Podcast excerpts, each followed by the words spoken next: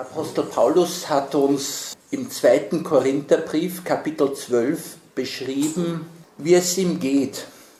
Er sagte, damit ich mich wegen der einzigartigen Offenbarungen nicht überhebe, wurde mir ein Stachel ins Fleisch gestoßen, ein Bote Satans, damit ich mich nicht überhebe. Dreimal habe ich den Herrn angefleht, dass dieser Bote Satans von mir ablasse. Er aber antwortete mir, meine Gnade genügt dir, denn sie erweist ihre Kraft in der Schwachheit. Viel lieber also will ich mich meiner Schwachheit rühmen, damit die Kraft Christi auf mich herabkommt. Deswegen bejahe ich meine Ohnmacht, alle Misshandlungen und Nöte, Verfolgungen und Ängste, die ich für Christus ertrage. Denn wenn ich schwach bin, dann bin ich stark. Paulus ist es auch, der an anderer Stelle darauf hinweist, dass Gottes Art es ist, die Schwachen zu berufen, die Kleinen, die Geringen, die in der Welt wenig Bedeutung haben. Damit Gott wirklich Gott sein kann im Leben eines Menschen, braucht er Raum und braucht er einen hörenden Menschen. Manche Menschen behaupten, Gott schweigt und begreifen nicht, dass sie selbst taub sind. Es liegt nicht an Gott, sondern es liegt an uns, ob wir eine Wahrnehmung haben für das, was Gott uns sagt, zeigt, schenkt. Die heilige Theresa sagt in dem Buch Die inneren Wohnungen, der Herr versäumt es nicht, uns das eine oder andere Mal zuzurufen, doch näher zu ihm zu kommen. Diese Stimmen und Rufe machen sich vernehmbar durch Worte, die man von guten Leuten vernimmt oder in Predigten oder durch das, was man in guten Büchern liest und durch viele Dinge, von denen ihr gehört habt, dass Gott durch sie ruft oder auch durch Krankheiten und Schwierigkeiten, ferner durch eine Wahrheit, die er uns in den Augenblicken lehrt, in denen wir im Inneren beten weilen. Schätzt diese Gnade nicht gering und seid nicht untröstlich, auch wenn ihr dem Herrn nicht sofort antworten solltet. Seine Majestät versteht es sehr wohl, viele Tage oder sogar viele Jahre zu warten, besonders wenn er Ausdauer und den Wunsch nach Gutem bemerkt.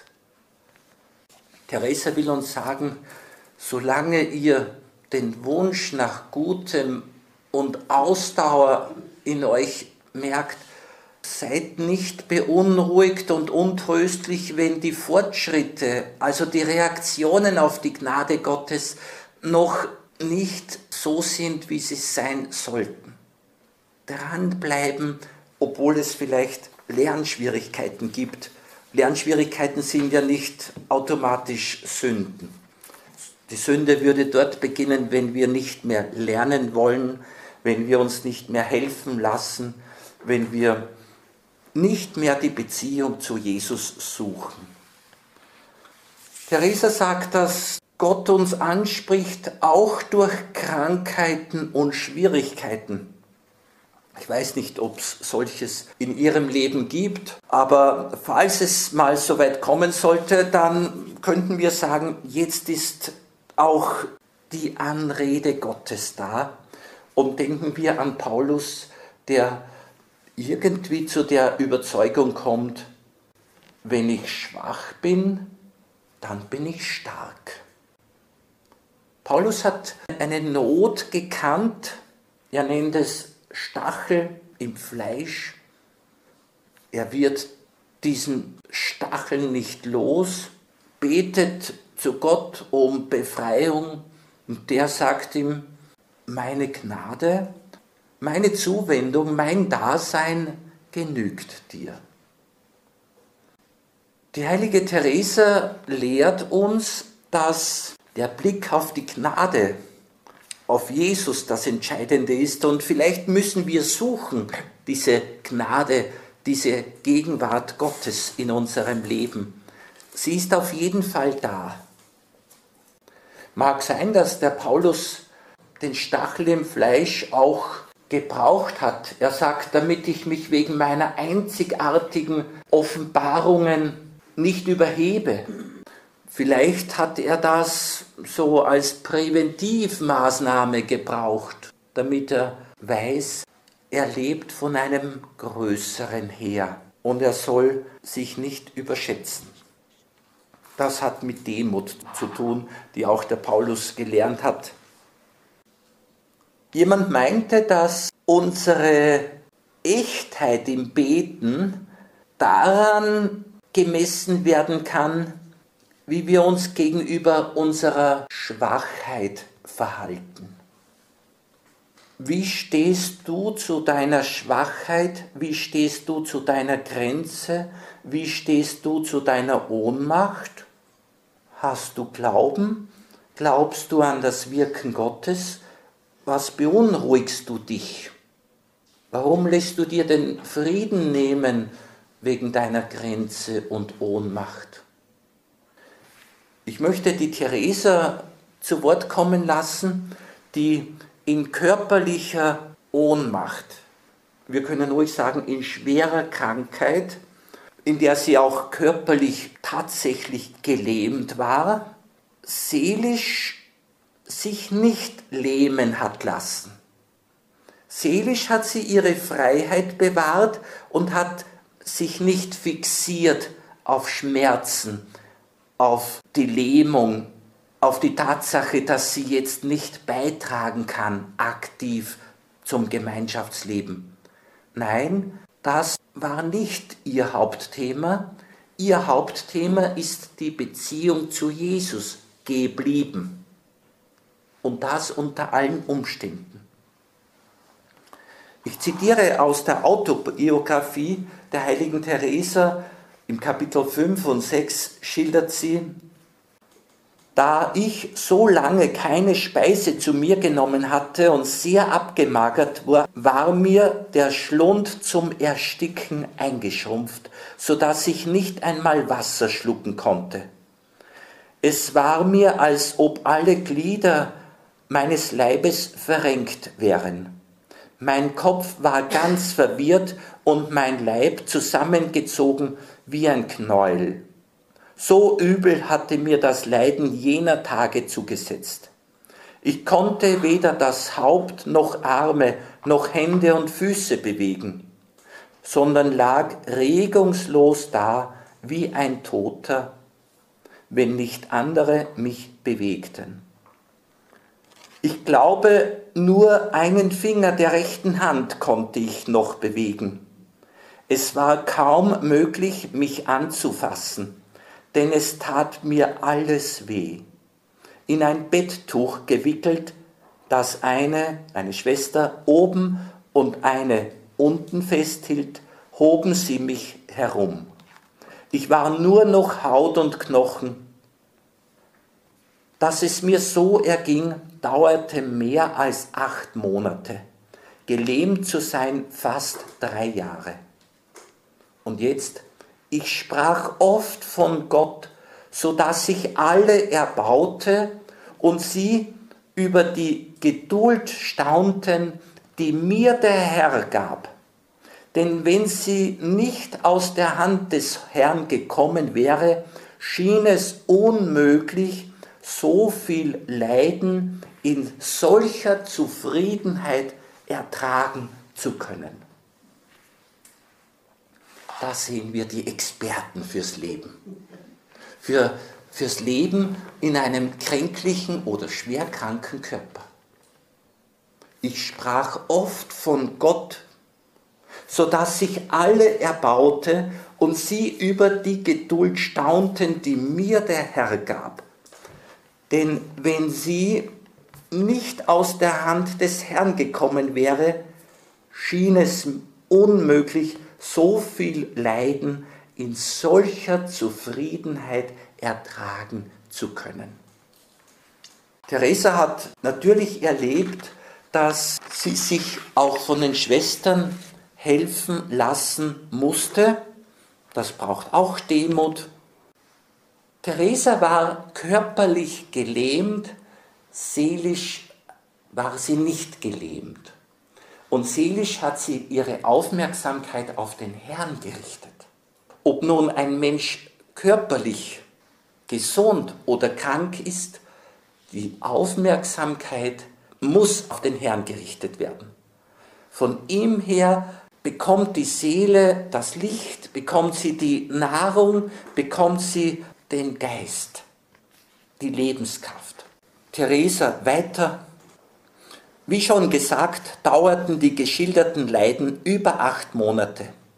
Ungefähr drei Jahre aber blieb ich gelähmt. Obwohl es auch in dieser Hinsicht allmählich besser mit mir ging. Ich lobte Gott, als ich auf Händen und Füßen kriechend mich wieder etwas fortbewegen konnte.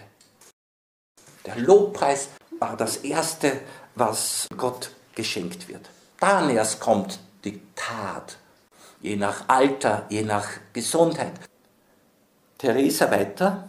Wer hätte es vorausgesagt, dass ich nach so vielen und so großen von Gott empfangenen Gnadengeschenken, nämlich wie die Gesundheit, so schnell fallen würde? Nachdem ich mich so nahe dem Tode gesehen und nachdem mich der Herr an Leib und Seele wiedererweckt hatte, so dass alle, die mich sahen, sich darüber wunderten, dass ich noch lebe. Theresa hat gemerkt, dass es auch ihr passiert, eine innere Untreue zu leben. Und die innere Untreue, das ist Sünde. Wie immer die Sünde sich dann als Produkt zeigt nach außen oder auch nicht zeigt. Innerlich nicht beim Herrn sein zu wollen, das ist die Sünde. Wenn wir beim Herrn sein wollen und uns das im Beten nicht auf die gewünschte Weise gelingt, das ist keine Sünde.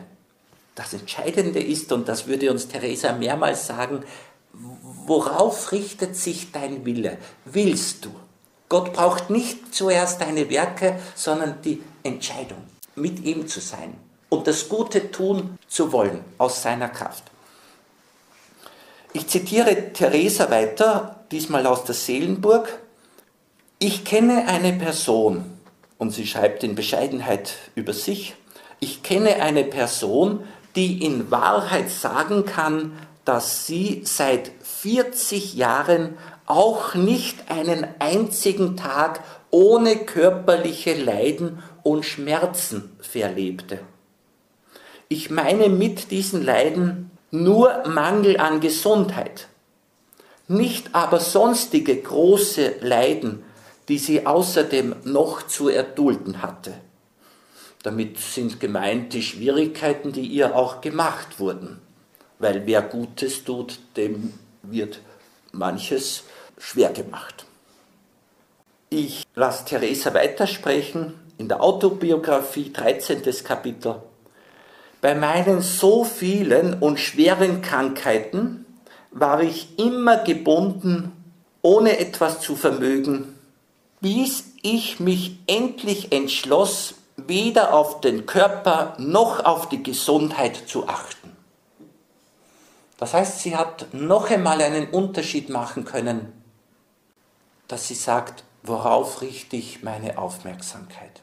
Jetzt beachte ich den Körper und die Gesundheit oder Krankheit nicht mehr bis ich mich endlich entschloss, weder auf den Körper noch auf die Gesundheit zu achten. Obwohl in der Tat sehr leidend, erkannte ich doch in vielen Fällen klar die Versuchung des Bösen oder meine eigene Schwachheit.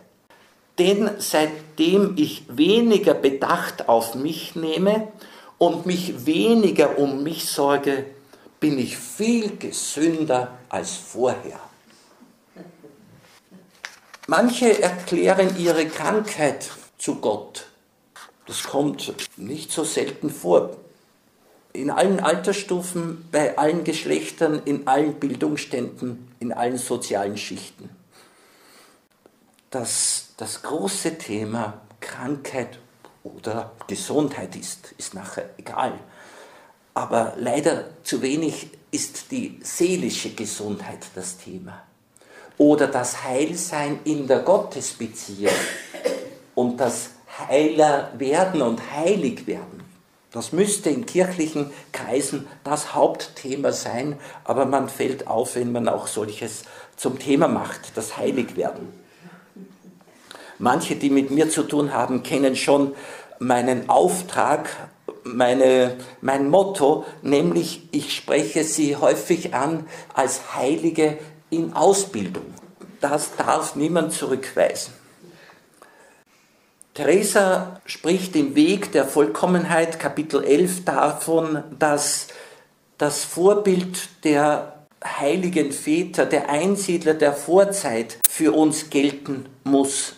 Sie sagt, welche Leiden haben diese in ihrer Einsamkeit erduldet? Einsamkeit. Welche Kälte, welchen Hunger, welche Sonnenhitze, ohne jemanden klagen zu können, außer Gott allein. Von ihm sagt die heilige Therese von Lisieux, sie kann ihm die Geschichten ständig wieder neu erzählen, als würde er sie das erste Mal hören. Also wenn es was bringt, warum nicht?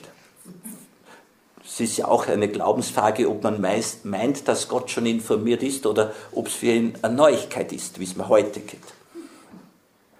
Meint ihr, sagt Theresa, diese waren aus Eisen? Nein, sie waren schwach wie wir. Wenn wir uns nicht entschließen, Krankheit und Tod geduldig hinzunehmen, so werden wir nie etwas erreichen.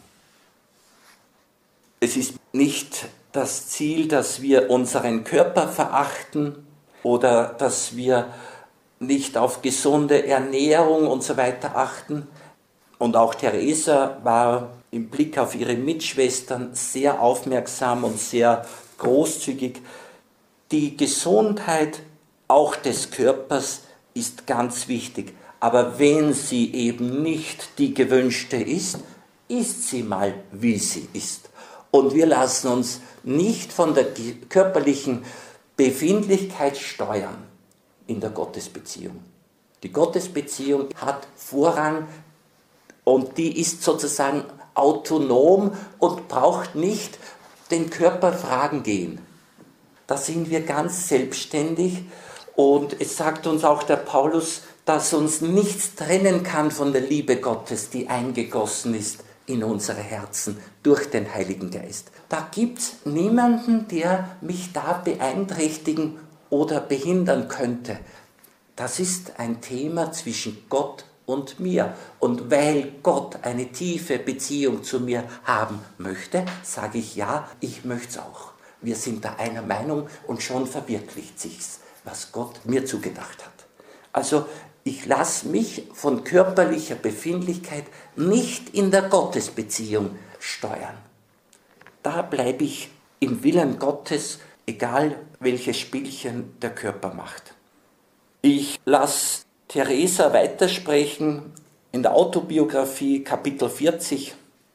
Manchmal betrübe ich mich, wenn ich sehe, wie unnütz ich im Dienste des Herrn bin und dass ich notgedrungen auf die Pflege meines so schwachen und elendigen Leibes mehr Zeit verwenden muss, als mir lieb ist. Ich will da einen ganz besonderen Fall erwähnen. Eines Tages war ich im Gebet und es kam die Stunde zum Schlafengehen. Ich war voll Schmerzen und erwartete mein gewöhnliches Erbrechen. Als ich mich so sehr an mich gefesselt sah und andererseits der Geist eine Zeit für sich verlangte, ward ich so betrübt, dass ich bitterlich zu weinen und in Klagen auszubrechen anfing. Dies war indessen nicht das einzige Mal, sondern es kommt, wie ich schon gesagt habe, oft vor. Ich meine da verdrießlich über mich selbst zu sein, so dass ich mich förmlich verabscheue. Diesmal nun, als ich mich so betrübt sah, spendete der Herr mir großen Trost. Er erschien mir und sagte zu mir, ich sollte dies alles aus Liebe zu ihm tun und leiden, denn mein Leben sei jetzt noch notwendig. Und so meine ich denn keine Betrübnis mehr empfunden zu haben, seitdem ich mich entschlossen habe, diesem meinem Herrn und Tröster mit allen meinen Kräften zu dienen. Soweit Theresa. Was sagt Reinhold Schneider über Theresa und ihre Leiden und ihre Gottesbeziehung? Das Leiden lehrte sie, auf eine besondere Art zu beten. Zu schwach, um noch Worte zu finden, opferte sie in demütiger Ergebung in Gottes Willen dem Herrn ihre Schmerzen auf. So vermochte das Leiden sie in jenen Zustand der Anbetung zu erhalten, in den schließlich ihr ganzes Dasein überging. Sie lebte nicht, sondern sie betete. Damit ließe sich vielleicht ihr Dasein am besten umschreiben. Von Theresa wissen wir, dass das Beten viele Formen haben kann. Und sie legt sich nicht fest, auch nicht bei der Empfehlung jetzt diese oder jene äußere Gebetsweise vorzuziehen.